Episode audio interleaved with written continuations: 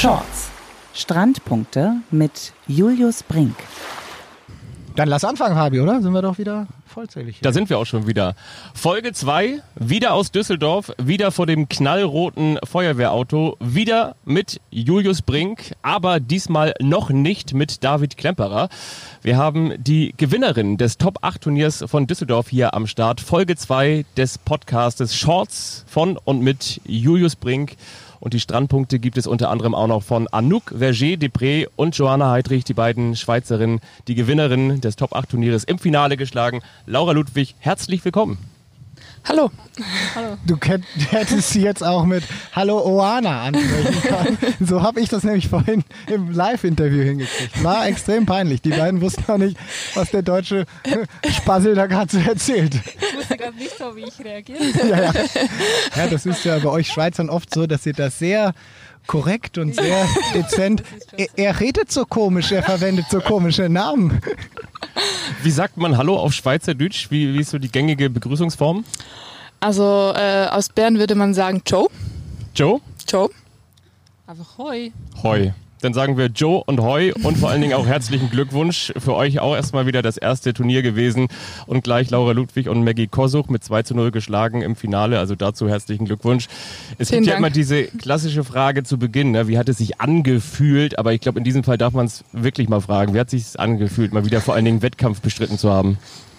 Ja, sehr schön. Also ich, ja, wie, wie ich schon ein paar Mal gesagt habe, wir sind mega dankbar, dass wir hier hinkommen durften und auch hier mitspielen durften, weil es nicht selbstverständlich jetzt in dieser Zeit und in der Schweiz hatten wir momentan noch keine Turniere und es war einfach wieder, es hat so viel Spaß gemacht, auf dem Chor zu stehen und einfach zu spielen und ja, dass nachher alles so aufgegangen ist, ist natürlich Wahnsinn, cool. Ja, Wahnsinn und cool haben, glaube ich, Laura und Maggie dann nicht gedacht.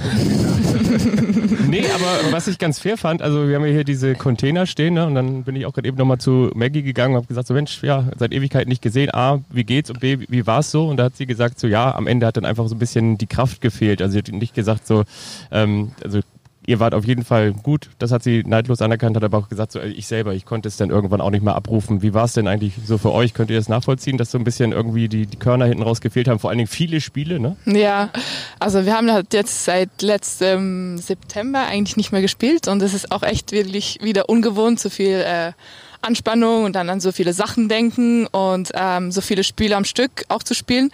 Ähm, von dem her, wir sind auch echt äh, ein bisschen müde und haben das auch gespürt. Ähm, wir wussten aber auch, dass wir eigentlich nie nachlassen dürfen, ähm, damit wir auch unser Spiel dann behalten und äh, nicht plötzlich auch äh, zusammenbrechen. So. Meint ihr, ihr habt morgen auch einen Muskelkater? Könnte sein. Äh, definitiv, ja. Fabi, ist eine doofe Frage, ich, ich weiß, aber ich weiß auch, wie es sich anfühlt, wenn du dann tatsächlich nach sehr langer Phase mal wieder diese explosiven Sprünge machst. Sorry, dass ich mich da eingebaut habe. Nee, ist ja völlig in Ordnung. Du hast ja auch mal relativ erfolgreich Sport gemacht, habe ich gehört. ja. Aber du warst ja auch so ein bisschen, Julius, so das Schweizer Taschenmesser für Sport 1. Also du hast ja quasi alles gemacht. Ne? Also du hast äh, mitkommentiert, co-kommentiert, reportiert, hast die Interviews am Feld gemacht, bist jetzt eben neuerdings äh, nicht nur als Experte, sondern eben auch als Moderator am Start. Bevor ich dich frage, wie es war, was sagt ihr? Wie hat er es gemacht, so mit den Interviews am Spielfeldrand? Also Anouk, bis Johanna? auf die Vorstellung Eigentlich sehr gut. ja, eigentlich gut. Der war stets bemüht. Und wie, wie war es für dich, so das erste Wochenende jetzt hier? Ach, ja, grundsätzlich positiv. Ich glaube, man, man kam hierher und hat bei allen gespürt, dass diese Freude einfach wieder da ist. Ich meine, das, das ist ja die Thematik mit Corona. Man, alle gehen so ein bisschen geerdeter aus dieser Phase raus und ich glaube, das können wir uns auch positiv bewahren. Ich, ich fand es toll, dass wir dieses Turnier letztendlich ja nicht nur über die Bühne, sondern auch mit Top-Niveau dann abgeschlossen haben. Ich meine, die beiden waren, waren echt super stark. Diese Begegnungen, die wir hier dann ja nicht nur am Sonntag im Finale auf Sport 1, sondern auch grundsätzlich gesehen haben, das, das hätten ja auch immer Europameisterschaftsfinale oder World Tour Finals sein können. Würde mich auch nicht wundern, Ja. wenn wir die Begegnung dann später in der EM nochmal so sehen. Von daher macht das schon was Positives. Ich habe nur ein bisschen Mitleid, weil ich glaube, dass der Muskelkater morgen dann kommen wird. Weil Ja. da- das macht auch Corona mit unserer Zeit. Ihr werdet jetzt gleich äh, sieben, sechs Stunden noch nach Hause fahren mit dem Auto. Also es ist so ein Ja. bisschen wie zu Beginn einer Karriere, oder? Ja, voll. Ja, früher ist man auch wieder so, also mit Zug oder eben Auto mega weit gefahren, um an die Turniere zu gehen und so. Und ähm, ja, wir haben jetzt gedacht, dass wir mit dem Auto kommen, um auch die Ansteckungsgefahr kleiner zu halten, ähm, weil wir ja zu Beginn des Turniers auch einen Test gemacht haben und wir wollten auf jeden Fall dabei sein und, äh, Und wie ist, wie ist, wie ist der ausgefallen? Ich glaube, negativ werden wir nicht noch hier. ja, genau. Aber das ist auch das Einzige aus eurer Sicht, das an diesem Wochenende negativ ausgefallen ist, oder? Ähm, wie, also, Der- der ah, ja, Ansonsten war es doch ja, positiv. war ne? sehr positiv, ja, sehr. Bevor wir ähm, vielleicht noch ein bisschen ins Gespräch noch weiterkommen, ist es echt cool, dass ihr jetzt nach so einem langen Turnier auch noch die Muße habt, hier im Podcast am Start zu sein. Ist es eigentlich eure Podcast-Premiere? Seid ihr zum ersten Mal im Podcast am Start?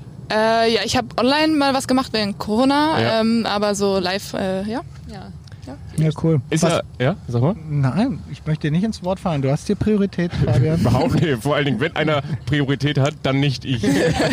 Aber mir brennen natürlich ein paar Fragen Ja. unter den Nägeln. Ich wollte nur ganz kurz einmal so thematisch nochmal den Roundup machen. Also wir wollen natürlich für euch auf jeden Fall nochmal schildern, wie es hier so am Wochenende war, welche Begegnungen ganz spannend waren. Wir möchten auch in dieser Folge wieder ein Thema so ein bisschen nochmal herausnehmen, also was man vielleicht auch, was ihr mitnehmen könnt aus dem Leistungssport mit, mit David und Julius ähm, später Richtung Ende der Folge. Und natürlich wollen wir auch nochmal auf die neue Partnerin von Kira Walkenhorst, die ja am 31.07. auch wieder in den Sand gehen wird, thematisieren. Ähm, Anna-Lena Grüne ist im wahrsten Sinne des Wortes eine Grüne hinter den Ohren, 18 Jahre jung, hat ganz viel Potenzial, ähm, wird an ihrer Seite stehen und, und, und. Also wir haben noch viele Themen auf dem Tableau und äh, wo wir jetzt gerade schon mal diesen Podcast angesprochen haben und ihr sagt so, ja, erstes Feedback. Wir haben von draußen, weil der Podcast ja noch ganz frisch ist, ganz, ganz viel Feedback bekommen. Also dafür wirklich schon mal großen, großen Ja, Dank. vielen Dank. Auch ähm, was uns über Instagram erreicht hat, was uns über Facebook erreicht hat, die ganzen Bewertungen und so weiter und so fort. Wirklich richtig cool. Ähm, auch, auch teilweise so konstruktive Kritik fand ich auch mega gut. Also macht gerne weiter. Eure Eindrücke sind uns total wichtig. Bauen wir gerne ein. Genauso auch eure Fragen. Folgt uns, bewertet uns, macht was. Wir machen hoffentlich dann auch was draus. Mir wäre es total wichtig, dass ihr, wenn wir jetzt Feedback aus der Schweiz bekommen, wenn ihr das vielleicht übersetzen könntet. Ja, weil ich, ich muss schon ab und zu vorhin Come lachen. on. Ihr habt dann so ein paar, paar Begriffe, im, im, also diese Beachvolleyball-Sprache ist ja, Ja. eigentlich international gleich. Nur ihr schafft es dann auf diese amerikanischen Begriffe noch so diese, diese süße Schweizer Haube draufzustellen. so, dieses Skatli, es war Line Shotli, Oni, ist alles, Alles mit, mit I. mit I am Ende. Es ist so niedlich. Man denkt, das sind so Playmobil-Figürchen, die spielen das so schön und dann hauen die einem die Bälle da mit fast 100 km/h um die Ohren. Also es war ein Highlight. Also ich würde euch da gerne nochmal anschreiben, wenn wir tatsächlich Übersetzungshilfe brauchen. Ist gut.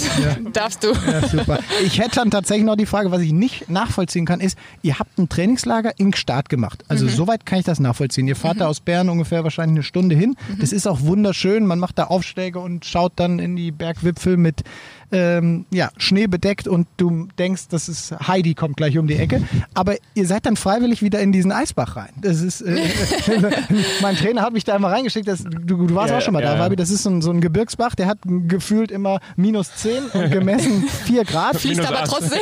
Ja, aber es ist, es ist äh, ekelhaft. Wieso macht man das, wenn man kein Turnier hat? Weil es einfach gut tut. ja. Man wird nicht jünger. Das habe ich auch schon. Warum hat sie die denn so geguckt? Ja, gut, ne? Nee, Schau mich aber an. Man, ich finde, es ist einfach gut für die Regeneration und äh, ja, ich, es ist hart reinzugehen, aber wenn man, man drin ist, dann geht es noch. So. Ja, also das hat mich beeindruckt, auch auf euren Social Media Kanälen. Ich finde, die sind immer total up to date. Vielen Dank dafür. Ich habe es nur nie hinbekommen, da ein so schönes Bild, wie ihr es gepostet habt. Oh, ist das schön hier beim minus 20 Grad. Also so viel, so viel mal vorweg. Ähm, Anouk, du, äh, du bist ja in Guadeloupe geboren, ja? In der Schweiz, aber mein Vater ist aus Guadeloupe, ja.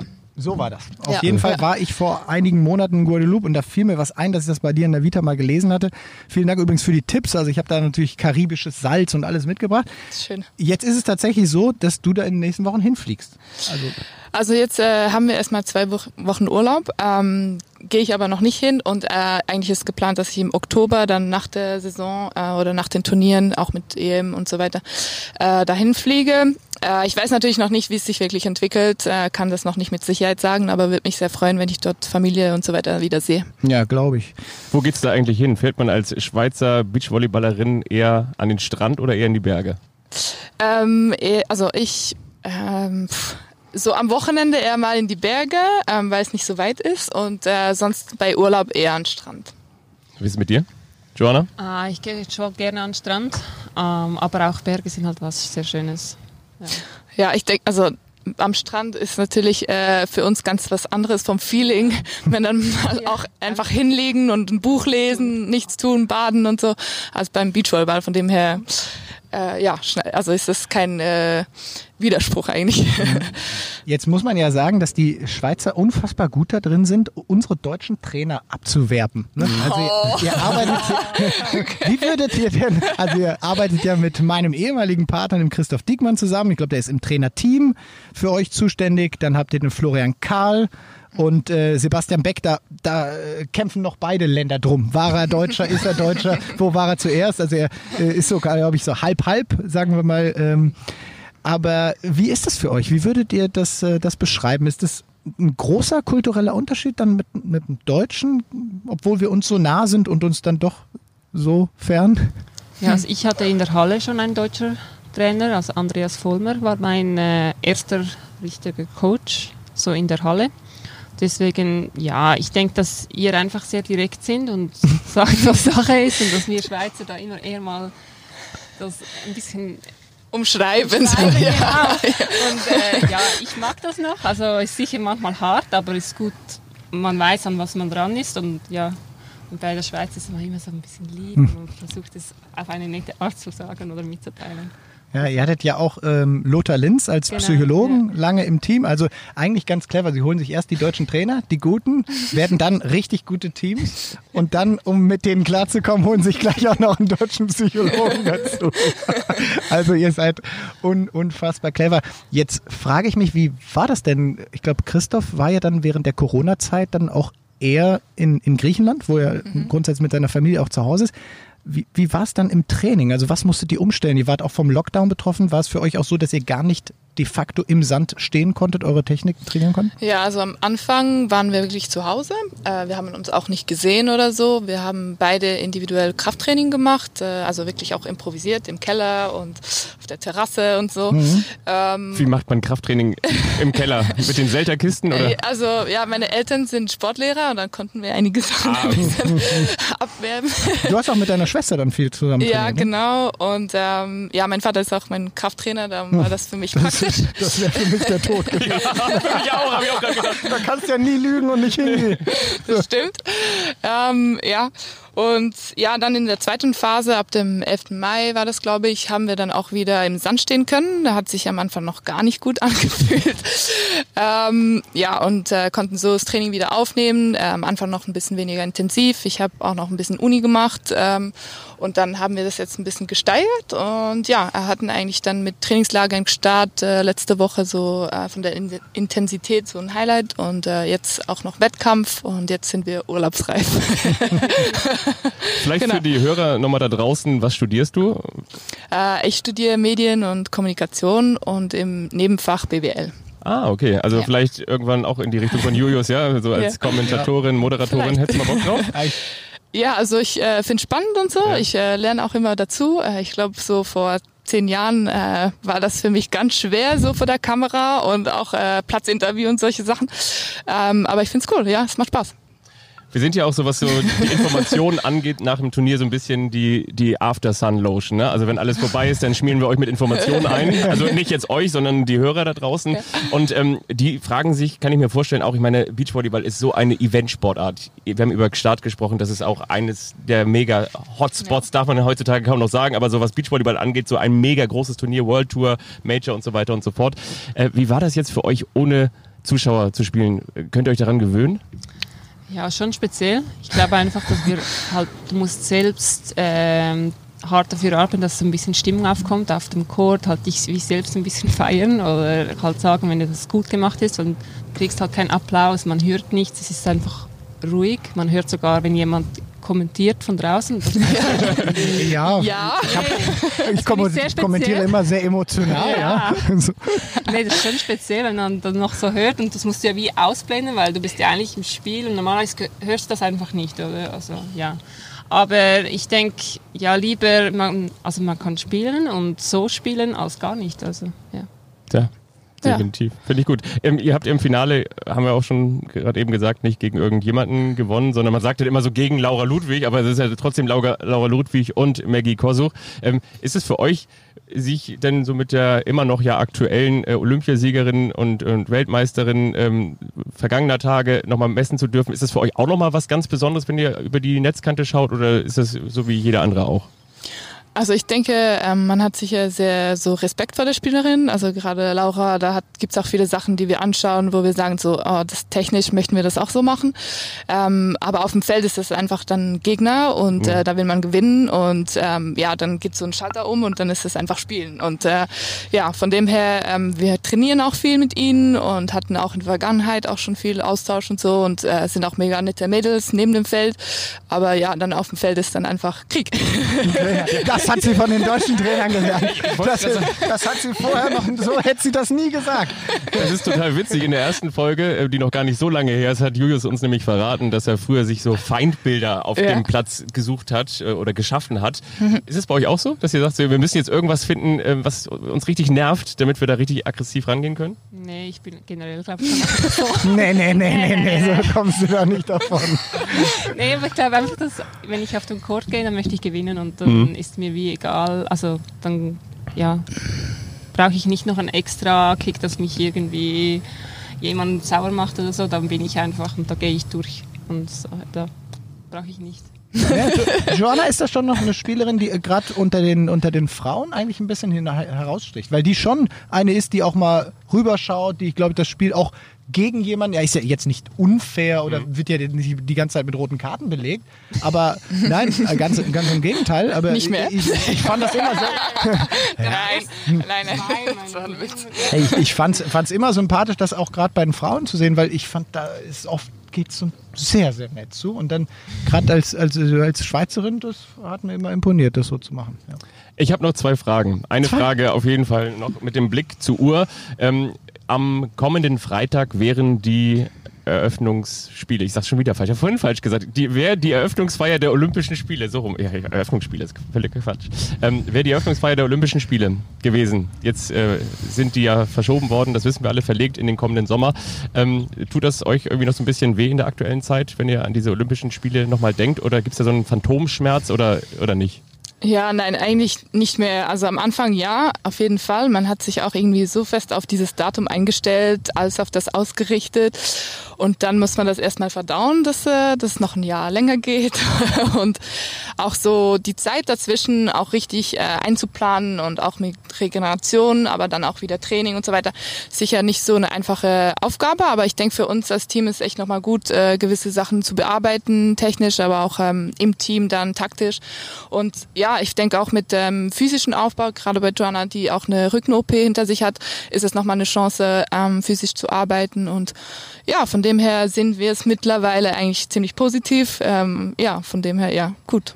Gut, und ähm, Julius hat gerade eben gesagt, das wäre für mich jetzt die letzte Frage. Julius, du darfst Nein. natürlich immer noch eine stellen. Du darfst die allerletzte Frage. Wenn, wenn, wenn, wenn ihr jetzt gleich fünf, sechs Stunden nach Hause fahrt, wer darf die, den ersten Song anmachen in der Spotify-Playlist?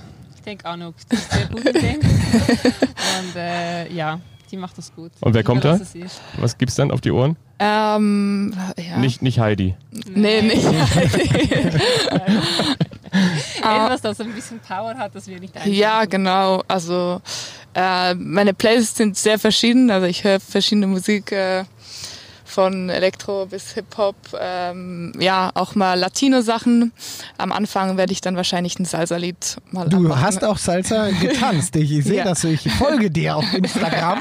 Ja, ja, ne, die, ist, äh, die ist da super aktiv und postet da viel, viel aus dem privaten Leben. Und ich weiß, wie schwierig es ist, Salsa zu tanzen. Und sie hat das echt. Ach, Äh, wirklich? Woher das denn? ja, das äh, das im Blut. war der Tanz, der dann am Ende zum Ausgeführt hat. Aber das führen wir jetzt hier nicht weiter.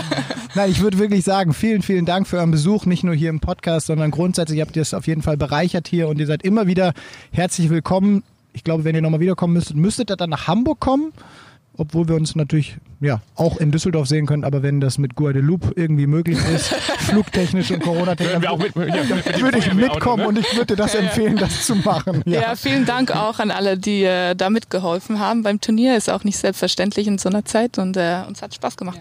Danke euch. Gute Heimreise.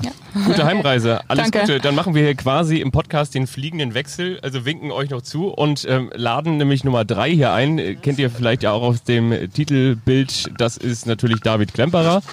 Aktuell noch als Marketing- und Vermarkter unterwegs, aber ab dem 1.8.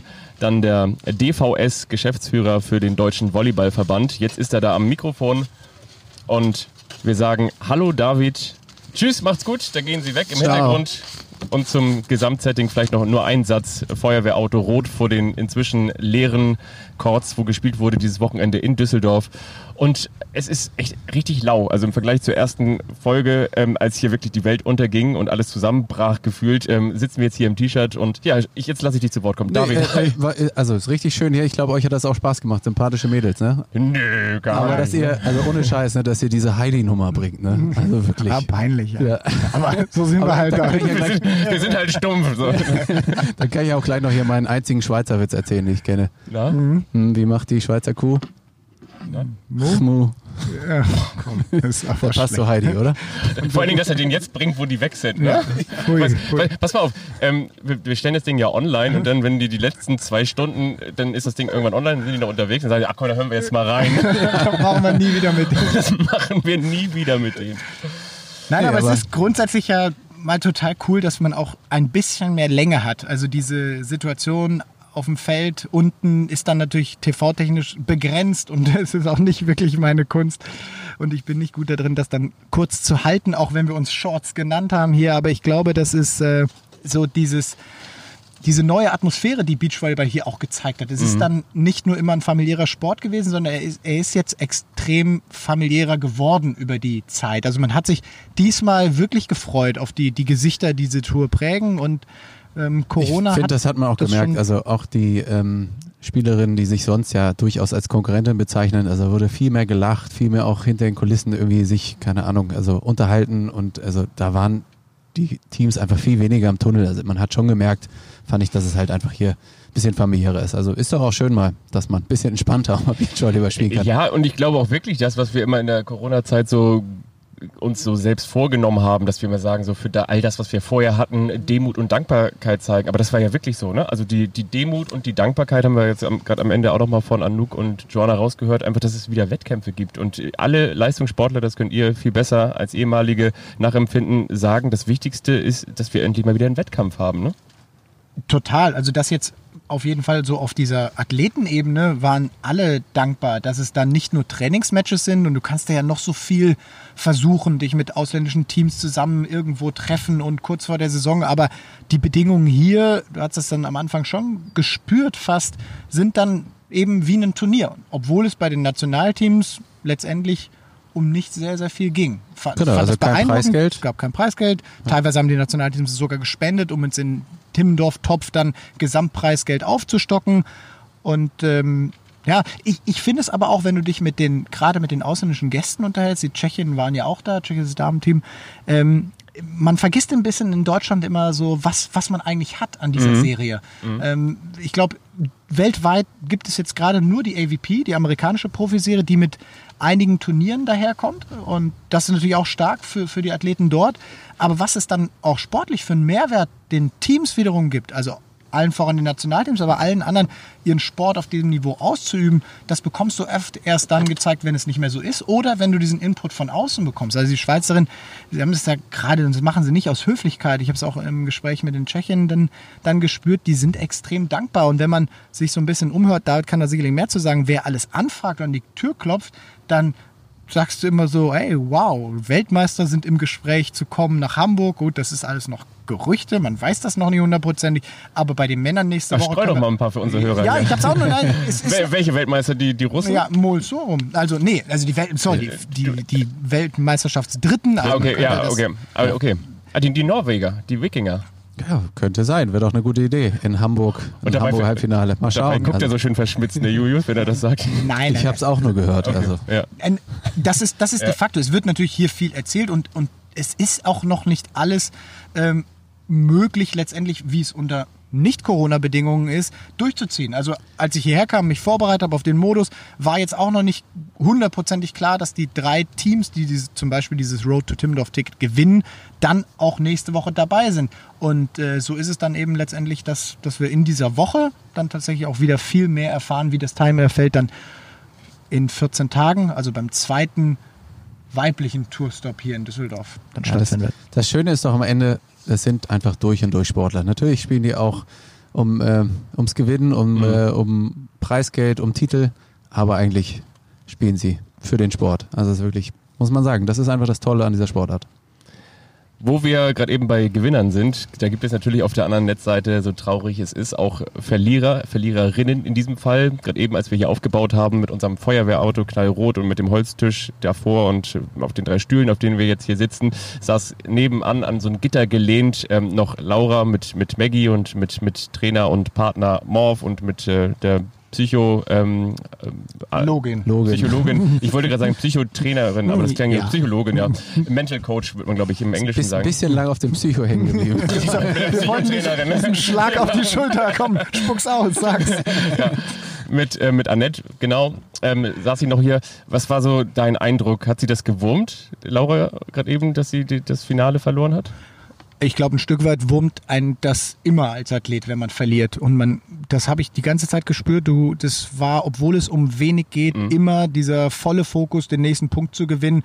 Und auch wenn es vom Niveau jetzt verständlicherweise noch nicht wie bei einer Weltmeisterschaft ist, weil Corona auch mit dem Leistungsniveau etwas macht, waren das immer Spiele mit offenem Visier, wo beide Teams versucht haben, alles zu geben. Und das, das finde ich, ist erstmal das, was dann letztendlich diese Atmosphäre ausmacht. Weil du merkst das und spürst das sehr, sehr früh, ob hier zum Beispiel irgendein Team rumtaktiert, ob du irgendeine Aufschlagstrategie vielleicht trainierst. Und ich bin ehrlich gesagt auch hergekommen und habe das irgendwo erwartet. Die beiden waren ich glaube jetzt einfach körperlich auch ein bisschen Ja. platt, weil Ja. drei Spiele an einem Tag ist, ist, bist du so erstmal nicht gewohnt. Auf diesem Niveau, wo du dann auch alles geben musst, nicht. Und ich bin total happy, dass sie das so gemacht haben, weil sie hätten sicherlich auch andere Möglichkeiten gehabt, vielleicht im Aufbau Dinge anders zu gestalten. Aber sie präsentieren sich hier, sie präsentieren sich einem breiten Pub- Publikum und sie haben letztendlich auch im Finale alles gegeben. Und das, das ist dann auch keine Schande, gegen die Schweizerin zu verlieren. Wie fandet ihr den Modus für das Ticket zu Timdorf? Ich fand's geil, weil wir hatten immer diese Spiele, wo es halt um was geht. K.O.-Matches im, Ja. im wahrsten Sinne sozusagen, ne? Ja, wir hatten Samstag, Samstagabend oder Nachmittag dieses Spiel, wo du den Spielerinnen schon ansehen konntest, diese Nervosität. Also ähm, man dann auch nochmal, man versucht ja dann, wenn, sich darauf vorzubereiten und ich setze mich dann so in die Lage zurück, wie es war. Diese, diese Matches, in denen es zählt, aber du jetzt nicht irgendwie 10.000 Euro mehr auf dem Konto oder einen Pokal bekommst, war ein bisschen vergleichbar mit diesen Country-Quote-Ausscheidungen. Also um erst überhaupt beim Turnier teilzunehmen, musstest du so all, ein All-In-Match spielen. Ja, ich meine, ich bin ja ein bisschen befangen, muss ich ja sagen, ne? Klar, äh, wir haben uns das ja mit ausgedacht quasi. Aber dreimal zwei War das jetzt eins. Fishing for Compliments Nein, oder nein, was? nein, nein, nein, nein, dreimal zwei eins. Ähm, das zeigt ja schon irgendwie, dass alle Ja. sind irgendwie ein bisschen aufgeregt. Mhm. Ne, man sieht dann doch die echten Emotionen und ich, ja, würde mal sagen, kann man schon machen, oder? Ich find's gut. Ich fand's vor allem auch gut, dass dann, ähm, naja, die, die, die, die Loser, also jetzt aus psychologischer Loser in Anführungsstrichen, die Verlierer des ersten Mhm. Ja, ja. Spiels um ein Ticket, dann so lange Zeit haben, das hat die total gewurmt. Ne? Die mussten halt ungefähr einen Tag, Tag, warten. ja. Das sind die letztendlich nicht gewohnt. Die spielen diese Turniere dann oftmals mit drei, vielleicht sogar mal vier Matches und, und diese Bedingungen, dann einen Tag zu warten, du konntest das sehen, die waren heute, heute, heute früh hier und, und wollten einfach. Und ähm, ich finde das so auf Athletenebene fand, fand ich das geil. Also, und ich finde es auch cool, dass wir es im TV zeigen konnten, Mhm. Ja, weil ähm, da merkt der Zuschauer schon auch, sind es Matches, wo einfach alles drin ist und ob es um was geht. Und, und man hat es auch bei den Reaktionen. Also wie die sich gefreut haben am Ende über die Punkte. Lisa Sophie Kotzahn ist da echt richtig emotional geworden. Die wollte das in dem dritten Satz, in dem letzten Spiel unbedingt. Das fand ich geil. Ja, das Größte war auch, dass sie dann vom Olympiasieger diesen Scheck kriegen. Das Ticket. Ach, das weiß ich nicht. Ich glaube, ich fand das Ticket einfach gut. Ob ich das jetzt übergeben habe, weiß ich nicht. Wenn du sie nochmal fragst, ne? Ja. Ja. Nee, ich fand eigentlich das Ticket. Genau. Also, Einmal US Brink treffen. Naja, gut. Ja, doch. Was war, was war gut, was war ähm, weniger gut oder was war verbesserungswürdig? Ähm, vielleicht einmal kurz so mit dem Blick auf, auf das große Ganze und dann vielleicht nochmal mit dem Blick auch auf die einzelnen Spielerinnen. Also gab es da vielleicht irgendwie auch eine, eine Begegnung oder, oder, wie du auch gesagt hast, eine Konstellation, wo du gesagt hast, oh, da hätte ich eigentlich noch ein bisschen mehr erwartet?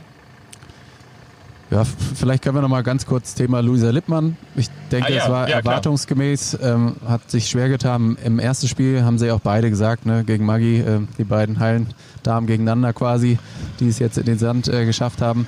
Aber ähm, ja, hat sich dann auch echt gut gesteigert. Also gegen Tschechien war es dann ja schon richtig knapp. Also insofern, ähm, man sieht halt, boah, die ist schon ganz schön athletisch. Wahnsinn. Klar, die Grundtechniken, die Spezialtechniken, da hapert es dann noch, aber ist ja ganz normal. Möchte ich an dieser Stelle jetzt gar nicht wieder den Erklärfabi spielen, aber trotzdem einfach nur für diejenigen, die jetzt zum ersten Mal in Folge 2 vielleicht einschalten und Folge 1 nicht gehört haben. Luisa Lippmann, über 150-fache Hallen-Nationalspielerin, ist so wirklich so die, die, wie hieß sie noch früher, diese Serie Mila, ne?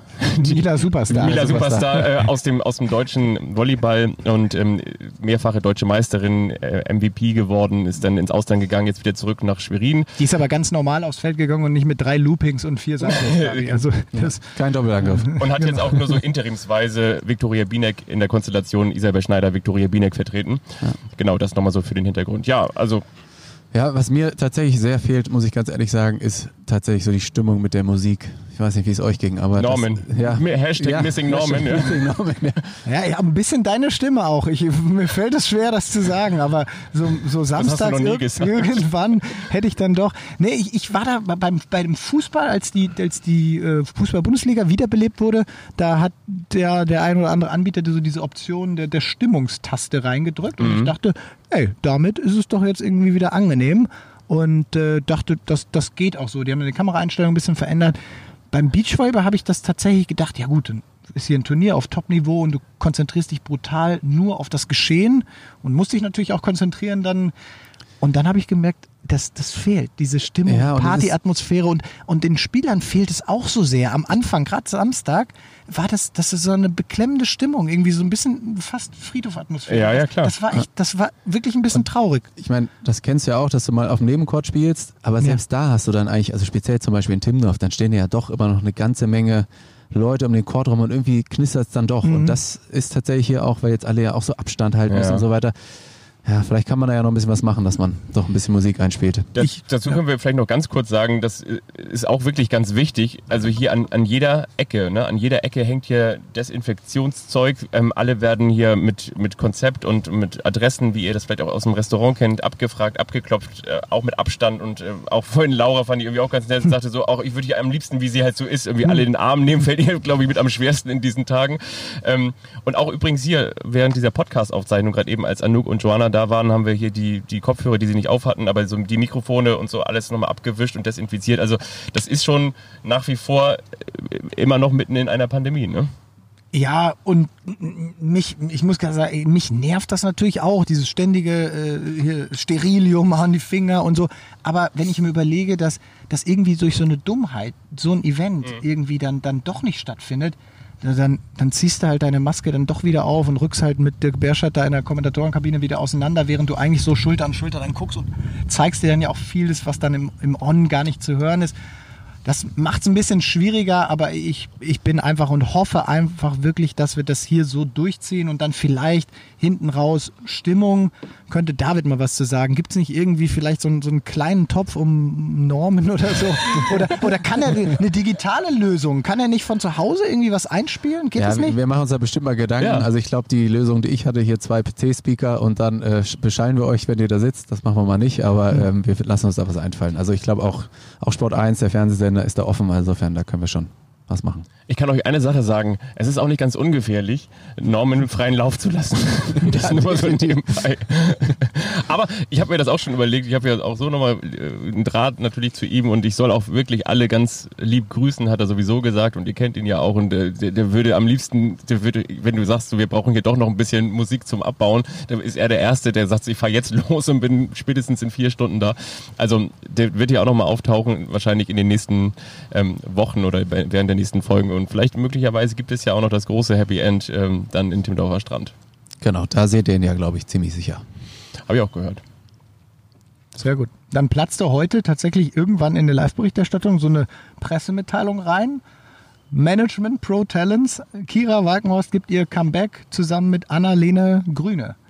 Also ich weiß nicht, ob das explizit so getimt war, dass man das vielleicht noch ins TV aufnehmen könnte. Auf jeden Fall ist es eingeschlagen wie eine Bombe. Nicht, dass sie zurück äh, ist, weil sie arbeitete ja schon lange an ihrem Comeback. Jetzt Comeback 2.0. Sie musste dann, das war für mich auch neu, ähm, nicht, dass sie dreifache Mutter ist, also Mutter von Drilling, sondern dass sie natürlich, wie ich auch, total betroffen davon ist, dass die Kitas und Betreuungseinrichtungen dann dicht waren. Also sie hat diese Corona-Pandemie dann natürlich auf eine ganz, ganz andere Art und Weise zu spüren bekommen, musste dadurch ihr Comeback verschieben. Also auch so eine Geschichte, wo du auch Ja, so konkret wird das dann im Leistungssport, Ja. ne? Ja, Also, wirklich. klar. Ja. Irgendwie absurd, aber konnte nicht trainieren. Ja, Ich hätte aber so. schon bei einem Kind sofort mein Comeback wieder verschieben müssen. Ja, du dem trainierst schon bei Theater, einem was Kind wir nicht mehr, ne? zu Hause haben. Genau, was man mir auch ansieht. Ja. Annalena Grüne, glaube ich, muss man vielleicht noch ein bisschen mehr erklären als jetzt Kira Walkenhorst. Aber ich finde es deshalb ganz spannend. Und zwar habe ich mich natürlich so ein bisschen auf Annalena Grüne auch vorbereitet. Ich weiß, dass sie letztes Jahr auf der deutschen Tour mal mit dabei war. Ich meine in Nürnberg und Dresden, aber nagelt mich bitte nicht drauf fest. Da hat sie sich mal ins Hauptfeld vorgespielt oder Qualifikation in jedem Fall. Aber ich meine, auch im Hauptfeld war sie mit dabei. Und dann guckst du so ein bisschen hier und guckst ein bisschen da und stellst fest, irgendwie so U18, äh, U20 deutsche Meisterin. Und dann habe ich gesehen, mal gespielt äh, mit, mit Paula Klemperer. Und dann habe ich gedacht, komm, also wenn jetzt einer was über Annalena Grüne erzählen kann, äh, dann, wenn sie mit deiner Schwester David gespielt hat. Ja, vielen Dank. Ähm, ja, aber Sie sind tatsächlich Fünfter auf der U18 in Dresden geworden. Das weiß ich noch. Das konnte ich noch recherchieren, habe noch mit meinem Papa gesprochen. Aber war ich leider selbst nicht da. Aber ähm, nee, ich glaube, Annalena äh, Grüne ist tatsächlich ein Rohdiamant, sehr, sehr athletisch. Ne, noch ein bisschen, ja klar, unreif, bisschen, ja, auch mit den Emotionen geht's noch mal ab und zu mit ihr durch. Aber ich glaube, in Stuttgart ist sie da in guten Händen und ähm, ja, da wird schon was draus werden. Und ja, klar, neben Kira, wo sollen wir denn mehr lernen? Das hat sie ja auch gesagt, das konnte man ja dieser Pressemitteilung auch entnehmen, dass es für sie eine Ehre ist. Das kann ich total nachvollziehen. Ich glaube, das, das hat ja auch Maggie damals immer gesagt. Ne? Also, also wenn du denn da auch mal so mit, äh, mit Laura in den Sand gehst, dann weißt du doch ganz genau, okay, wenn du da jetzt den Ball ins Netz klopfst und die neben dir guckt dann beleidigt oder guckt dann erstmal ein bisschen böse oder sagt, die hätte jetzt mal lieber, dann sagst du auch erstmal nichts. Ne? So nach dem Motto, mach's doch erstmal besser. Also solche Sachen kannst du dir erstmal sparen. Ähm, lass mich noch einen Gedanken kurz dazu loswerden oder beziehungsweise da interessiert mich eure Meinung. Was ich total spannend fand, eigentlich war ja Melly Gernert an der Seite von Kira Walkenhorst und da hieß es Anfang des Jahres, da habe ich mich auch mal mit Kira getroffen und mich über diese neue Konstellation unterhalten. Da hat Kira gesagt, ja, deshalb Melly Gernert, weil ich möchte mich jetzt erstmal wieder auf mich konzentrieren. Ich möchte jetzt erstmal wieder in meinen Beachvolleyball reinfinden und da brauche ich eine stabile, sichere Bank, eine, die Sicherheit hat. Melly Gernert ist, glaube ich, die, die Frau auf der deutschen Tour mit den meisten Siegen. Da wurde sie auch mal vom Volleyball-Magazin für, für geehrt und so, ne? Und, und Spielerin der Saison im letzten Jahr. Definition von Sicherheit, ja. und Definition von Sicherheit und jetzt äh, wird aber doch eben eine grüne, ne? Also eine mit den, den grünen Ohren äh, da ihr an die Seite gestellt. Also doch eine neue Konstellation, eine, die dann wahrscheinlich auch darauf angewiesen ist, ganz viel von Kira zu lernen. Wie, wie denkt ihr, warum jetzt nochmal so dieser, dieser Switch in Richtung doch keine mit Erfahrung, sondern eine mit quasi gar keiner Erfahrung? Ja, ich habe mit ihr nicht gesprochen, aber es ist sicherlich auch das, was jetzt verfügbar war. Alle Teams haben sich natürlich auch gefunden. Ähm, Kira hat sich da ja auch irgendwie im ersten Moment erstmal zurückgezogen, gesagt, okay, äh, wegen Corona spiele ich erstmal nicht, mein Körper ist mir wichtiger.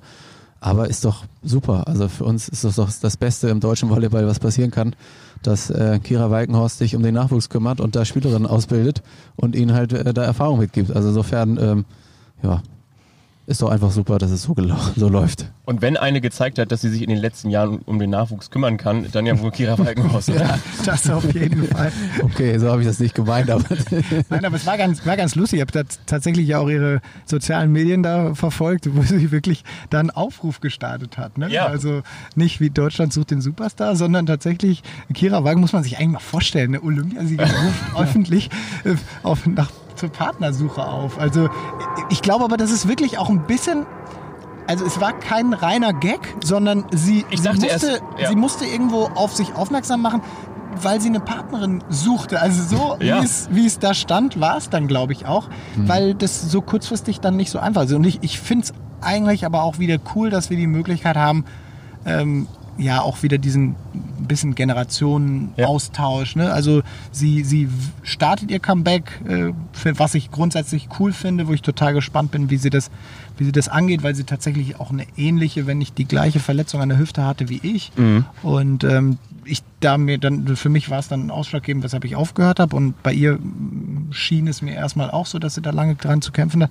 Und dann zurückkommt und gleich eine Junge mitnimmt, äh, finde ich genial. Ich hoffe, dass das äh, auch zu sportlichem Erfolg führt und dass sie da wieder in die Spur zurückkommt. Was war das bei dir eigentlich für eine Hüftgeschichte?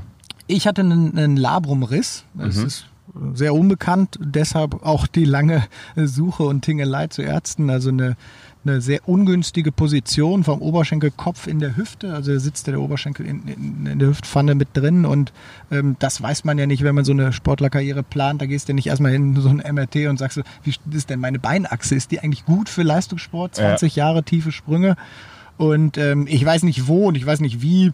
Letztendlich habe ich mir ähm, da den Meniskus, also eine Meniskuslippe gerissen. Und ähm, das ist dann gar nicht so schmerzhaft direkt, aber du merkst es immer, wenn du so an deine letzten 80 bis 100 Prozent willst. Und ähm, das äh, merkst du dann leider auch nicht direkt an dem Ort, also in, in, der, in der Leiste oder in der Hüfte, sondern es strahlt immer mal wieder auch in Außenbereiche des Traktors, also rechte Oberschenkelseite aus. Und das hat dann extrem lange gedauert. Ich glaube, bei, bei Kira ähm, Labombus habe ich irgendwo mal gelesen. Ich glaube, sie hat es mir auch so mal bestätigt. Sie hat es dann anders operativ behandeln lassen. Es war auch bei ihr nicht der ausschlaggebende Grund. Bei ihr waren einfach so, so, eine, so eine Gesamtgemengelage an körperlichen Verletzungen und Rückschlägen dann ausschlaggebend. Aber ähm, ich kann mich darin einfühlen, dass so ein Labrum-Riss, wenn du dann auch in der ganzen Struktur, das wird jetzt sehr, sehr nerdig und sehr medizinisch hier, aber man muss es so einmal erklären, das ist keine, keine OP, Ja. die wird arthroskopisch operiert, aber es ist nicht so, dass du zack gleich wieder dann da bist. Und äh, deshalb bin ich happy, dass sie wieder zurück ist. Also war es der Körper, der bei dir Schluss gemacht hat oder hättest du noch gewollt? ich habe dann tatsächlich durch die Verletzung bin ich aus diesem Leistungssportstrudel mal rausgekommen, hatte mal Möglichkeiten, mir über Dinge Gedanken zu machen, die du sonst eigentlich nicht hast in der Saisonpause. Und äh, das hat mir dann vor Augen geführt, gerade in so einer Reha, wie viel Energie du da eigentlich reinstecken müsstest. Das, das konnte ich mir schon vorstellen. Und das wäre eigentlich auch, man sagt das immer so, wäre ein Klacks gewesen. Unter normalen Umständen wäre das auch ein Klacks, Klacks gewesen. Aber ich habe da gemerkt, dass da mental für mich dieser, dieses Feuer eigentlich, was ich mein Leben lang hatte, äh, dass das ja nicht mehr so brennt, wie es vorher war. Und das war, das war hart, das War, zu war, dir, war dir schon klar da, was du als nächstes machst? Nö, überhaupt nicht. Okay. Wie war es bei dir? Ja, es kam ein bisschen schneller, als ich dachte und wollte eigentlich.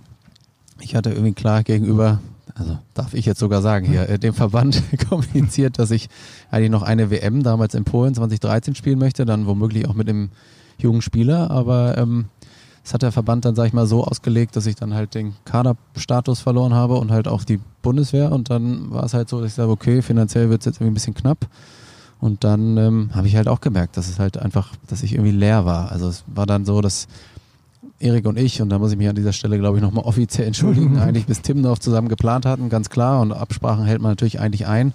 Aber wir hatten es ja letzte Woche schon so ein bisschen angesprochen. In Berlin haben wir dann einfach nochmal ein sensationelles Turnier gespielt und ja, haben dann tatsächlich ja nochmal gegen Jus und Jonas einmal gewonnen, haben dann nochmal ein Wie er gutes das Spiel. erzählt.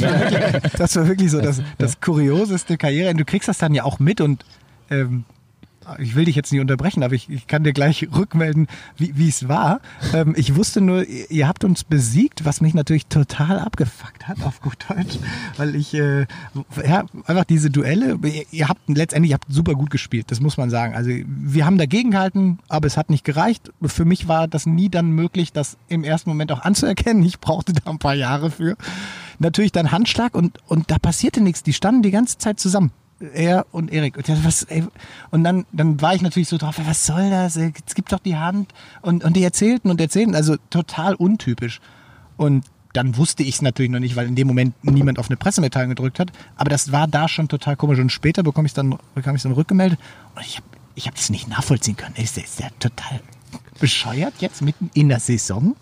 Ja, es war ja so halb mit in der Saison, aber es war tatsächlich so, dass ich in dem Moment das dann spontan entschieden habe, weil ich gedacht, okay, das hat sich so gut angefühlt nochmal, also mit Erik vor allen Dingen zusammen nochmal, weil wir so gespielt haben. Ja, aber ihr wart im Turnier. Naja, wir haben das nächste Spiel schon noch gespielt. Ja klar, aber 15, ich 13 habe noch nie von jemandem gehört, dass er seine Karriere beenden will, Ich, als ich, ich, es es war mir in dem Moment klar. Und dann habe ich Erik tatsächlich irgendwie quasi in den Arm genommen und ihm ins Ohr erzählt, dass Süß, ich sehr ne? gerne noch dieses Turnier zu Ende spiele und auch nochmal alles geben werde. Wir haben dann echt auch nochmal einen coolen.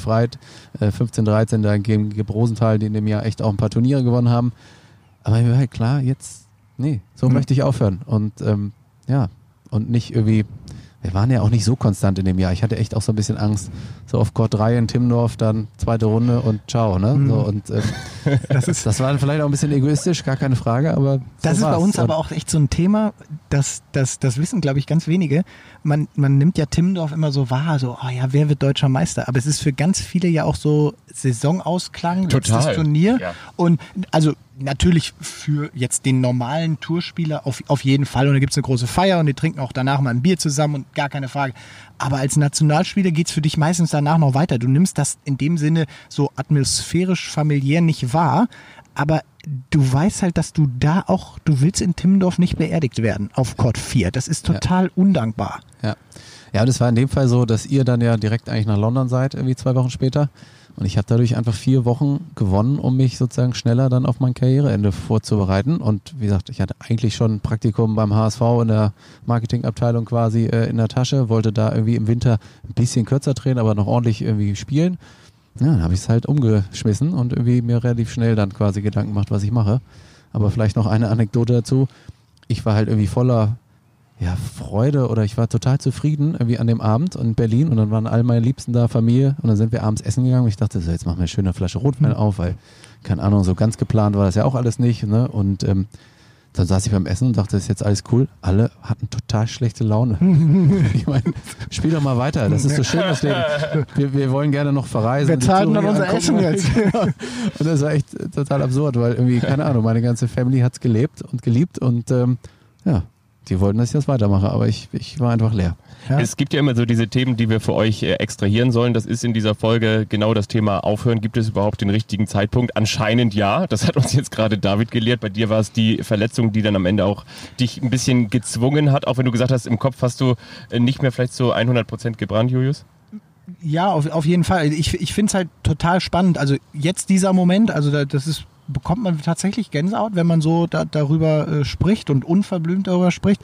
Weil, weil ich glaube, bei David war das, das war totales Novum. Das, das für mich damals nicht begreifbar. Ich war natürlich auf einem anderen, an, auf einem anderen Weg dann Richtung London, Ja. Riesenhöhepunkt, obwohl wir auch in teamintern große Probleme hatten. Ähm, also nicht miteinander, sondern Jonas war, war eben stark verletzt, unsere Vorzeichen waren, waren nicht gut. Aber das ist ja sportartübergreifend ein Riesenthema. Also ich habe zum Beispiel mit, mit Fabian Hanbüchen da mal einen ganzen Abend und auch das andere, andere, ein oder andere Glas Rotwein dazu getrunken. Und der, der ist ja, das war damals bei der TV-Produktion Ewige Helden, ähm, da, da ist er ja vor den Kameras auch ein Stück weit in Tränen ausgebrochen. Und, und das, das macht ja so, der ist ja kein Schauspieler, ne? Der, der hat da nicht Zwiebeln irgendwie hinter der Couch, wo er dann weiß, oh, jetzt muss ich weinen. Sondern es war für ihn so emotional und das war, er hat da einen Punkt ausgedrückt, was schon interessant ist, ist, dass wenn man wirklich zu einer Elite gehört, in, zu der wir gehörten, das soll jetzt nicht arrogant Nee, klingen, aber aber, das wir war ja waren, so. Ja, waren das, Ja. dann, dann hast du natürlich auch ein Stück weit totale Angst davor, später etwas anderes, Unbekanntes zu machen.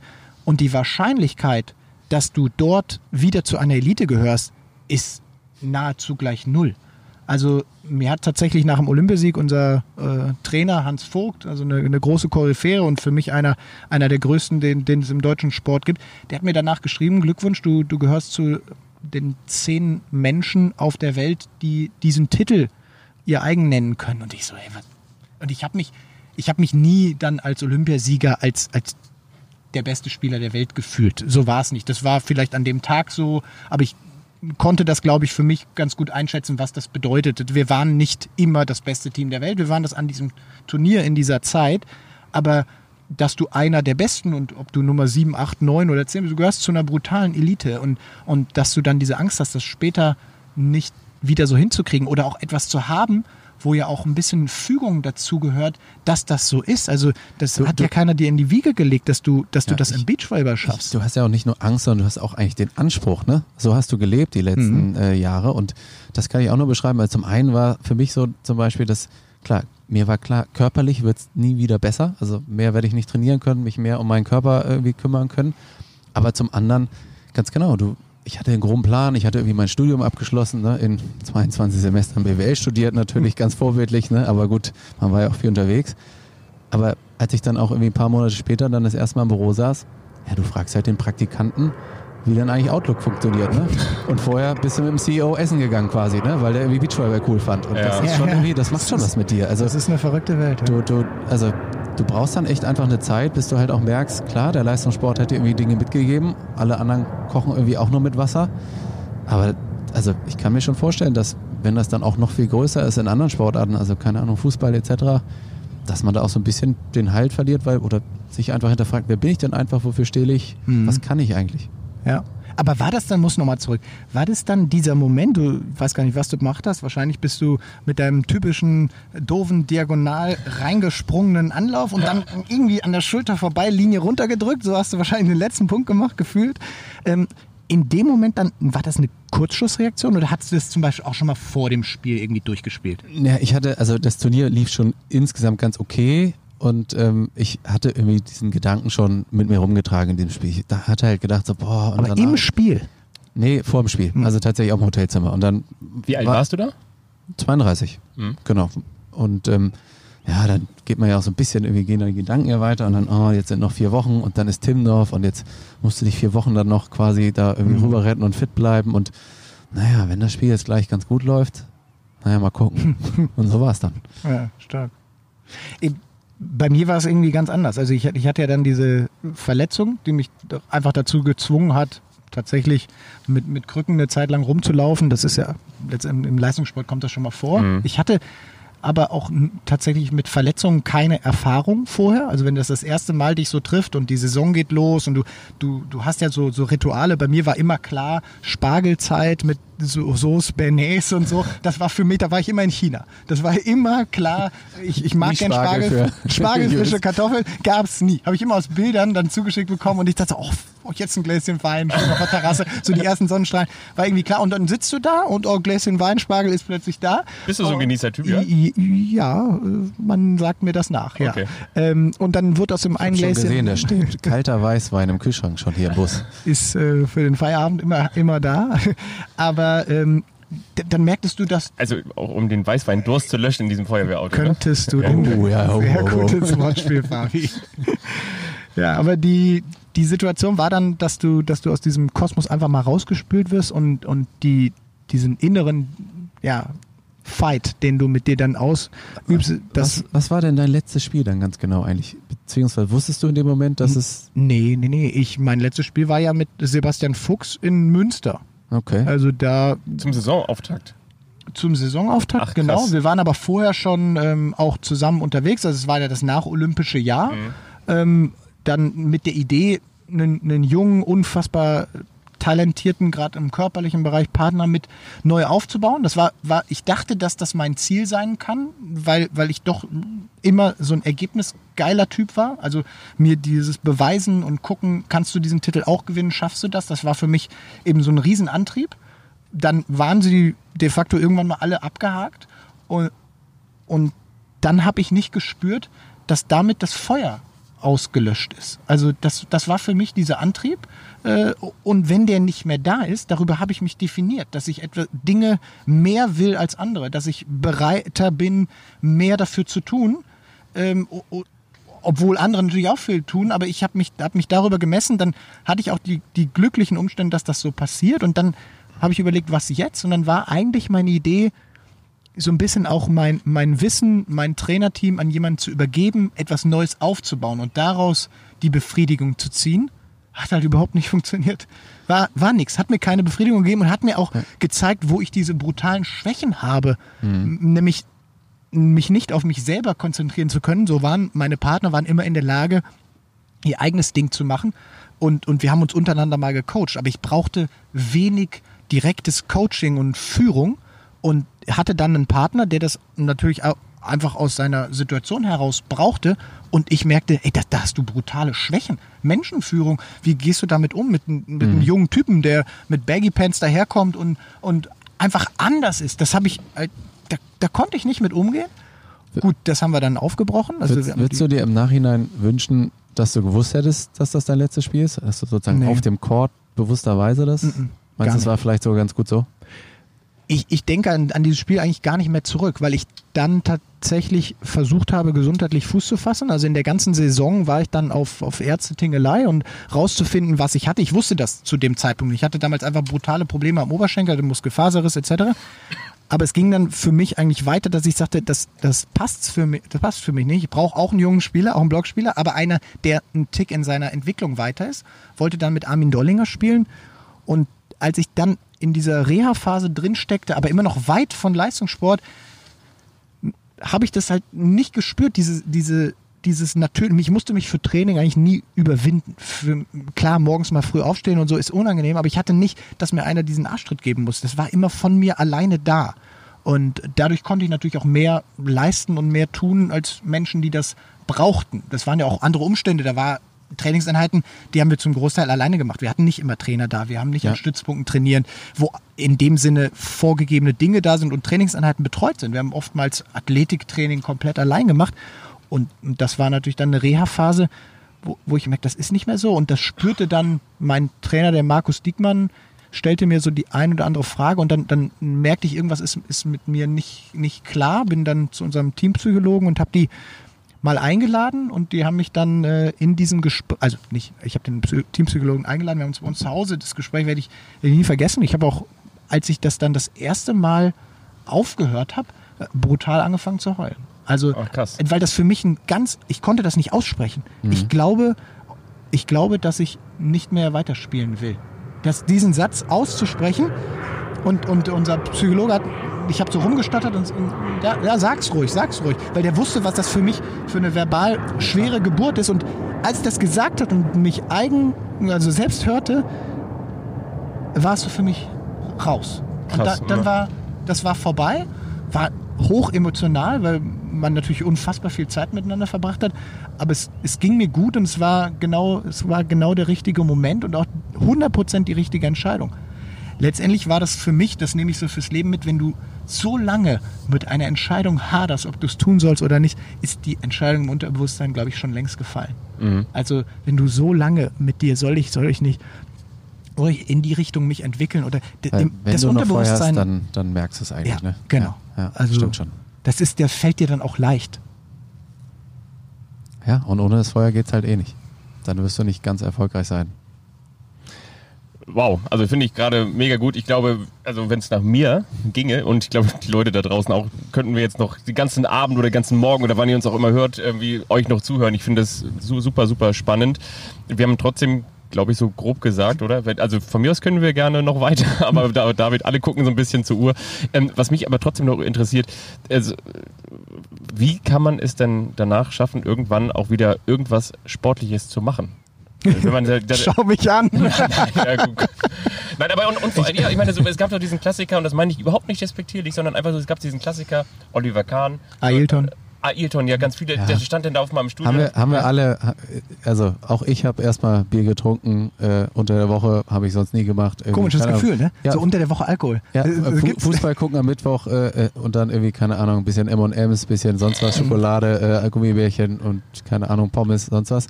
So, und dann war es bei mir so nach so knapp zwei Jahren. Nach oh, zwei Jahren ist auch geil. Und 180 Warst du im Winterschlaf für zwei Jahre? Ich habe so ein, ist ja auch ganz bis ich spiele ich spiel gar nicht wirklich Golf, aber ich habe einmal so ein Charity-Golf-Turnier mitgespielt. Und dann war ich danach duschen und habe vorm Spiel gestanden und dann habe ich mit einem Hockey-Nationaltorhüter zusammen in einem, im Flight gespielt. Und der stand dann neben mir auch sozusagen. Der war noch aktiv. Der war noch aktiv. Mhm. Und ähm, dann dachte ich, oh, das hier war, ach nee, du bist der mit den eingefallenen Schultern und dem dicken Bauch. Und das hat mich dann doch irgendwie ein bisschen motiviert wieder. Ja, weil einfach, also das ist ja schon komisch, ne? Also ich, auch als ich meinen ersten Bürojob dann hatte, ich bin zu meinen äh, Kollegen ins Büro gegangen und habe gesagt, also fünf vor zwölf, ne? Also jetzt, wir gehen jetzt wirklich essen, ne? Weil irgendwie, klar, der Stoffwechsel läuft noch irgendwie, also so richtig abtrainieren. Ich habe schon ein bisschen runtertrainiert, aber Hm. so ganz äh, macht man es nicht. Man ist ja nicht irgendwie Fahrradfahrer mit so einer sieben Liter Lunge so ungefähr, Ja. ne? Brauchst ja nicht machen. Oder? Und ja, also der Fokus auf den Körper, den du in deiner Leistungssportkarriere hast, den hast du nie wieder. Und der wird halt deutlich irgendwie ja, anders. Und du bist ja auch so darauf konditioniert, auch eine Abweichung von von ein paar Prozent vom Optimum gleich wahrzunehmen. Und ich glaube, andere Menschen in Meetings wissen gar nicht, wie doll sie unterzuckert sind und wie wenig sie sich konzentrieren können eigentlich. Aber wir haben das einfach, das war unser Leben, das, das zu merken. Und das muss ich erst wieder so ein bisschen verwachsen, weil, also wie gesagt, äh, ich dachte manchmal, wenn das Meeting nur zehn Minuten länger geht, Kipp's um. also ich gebe um und wie kann sich ja noch irgendeiner konzentrieren? Hast du auch Timeout dann? Medical Timeout im Meeting. I will destroy your career if you don't give me food. Darüber sollten wir nochmal reden. Das fehlt mir auch echt der Meeting. Ich würde gerne mal einmal auch mal schreien und sagen, Ja, dass man so einen so so einen Schiedsrichter hat, einfach so ein Punching Ball, ne? Oder Challenge einfach. Challenge nehmen. Gucken wir, hören wir uns doch mal Ja, an. ich glaube, ganz manchmal weiß mein Chef das. Na, ist egal. Ja, sehr schön. Fabi fragt noch zwei kurze Sachen. Zum einen, worauf dürfen wir uns freuen? Wie geht es am kommenden Wochenende weiter? Ja, dann äh, treten die Herren hier das erste Mal an. Ne? Also Wieder Tole- Düsseldorf, ne? wieder Düsseldorf, Wieder Top 8, wieder Top 8. wieder Road to Timmendorf. Genau, ganz genau. Tole Wickler im Anflug, äh, aber Plus- auch alle anderen Nationalteams. Plus internationale Kirche. Also Genau. wir haben, glaube ich, Top Wieder. 7 plus eine Wildcard, richtig? Genau, wieder ein paar Schweizer. Der wieder Bruder. Schweizer. Der Bruder von Joanna Genau. ist hier am Start. Ja, sagt jetzt einfach so, ja genau, ich meine, das ist doch ein super Ding. Und darauf können wir uns alle freuen. Und wir freuen uns wirklich nochmal da, das möchte ich am Ende nochmal sagen, nochmal wirklich ganz besonders darüber, dass ihr uns so viel Feedback gegeben habt über Facebook, über Instagram, ähm, gerne auch über iTunes könnt ihr uns runterladen, über dieser, bei YouTube gibt es Auskopplungen, bei Spotify sowieso. Folgt uns gerne auf Instagram oder empfehlt uns weiter oder regt gerne auch Sachen an. Also wir sind da total offen für eure Meinung und für eure ja, Kritik und mir, ich, mir hat es total viel Spaß gemacht, auch hier Folge 2. Also von mir aus kann es auch noch eine dritte Folge geben. Dann gerne wieder nach Düsseldorf, nach dem Herrenturnier. Und ansonsten von meiner Seite war es gut. Ich freue mich auf den Weißwein. Ich mich auch. Oh ja, dann müssen wir schon mal einen Schlauch ausrollen hier. Aber auch Weinschlauch. Ist ja auch. Guck mal. Oh, Fabi, besser ich glaube, nicht. bitte mach jetzt, mach dem Ganzen ein Ende. Ciao. Shorts. Strandpunkte mit Julius Brink.